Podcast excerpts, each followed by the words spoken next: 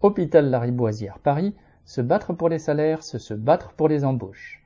Depuis deux ans, les départs d'infirmiers et d'aides-soignants de l'hôpital Lariboisière à Paris n'ont pas cessé. Dans de nombreux services d'hospitalisation, comme en cardiologie, l'équipe tourne avec une dizaine de postes d'infirmiers non pourvus.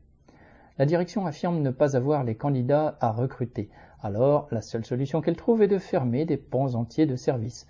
Un étage de 12 lits en neurologie, un étage en ORL, ou encore récemment une dizaine de lits de médecine. Vu le manque chronique de personnel, l'encadrement cherche en permanence à faire faire des heures supplémentaires.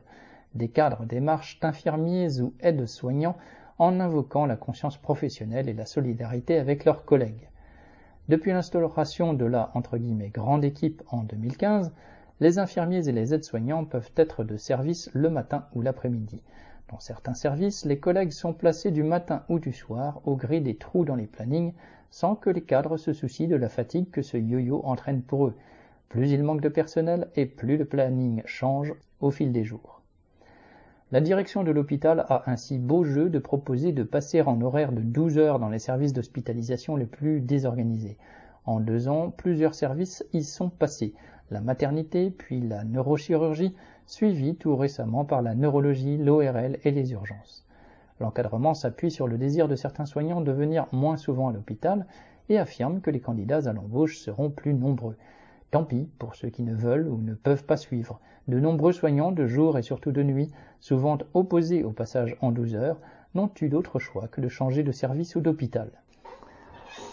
Les 12 heures sont présentées par l'encadrement et la direction comme la solution miracle. En réalité, elle a fait ses comptes et cette réorganisation lui permet de faire tourner des services avec encore moins de personnel.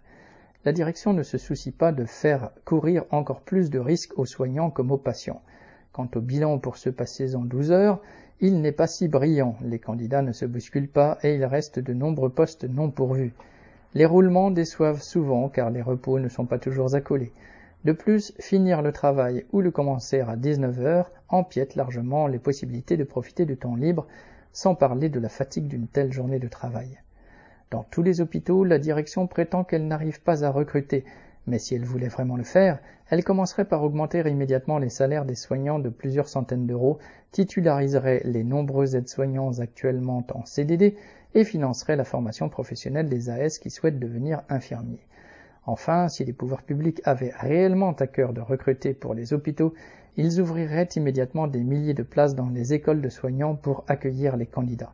Tout cela, seule la lutte des travailleurs des hôpitaux en lien avec le reste du monde du travail pourra l'imposer. La lutte pour les salaires et celle pour les embauches sont liées. Correspondant lutte ouvrière.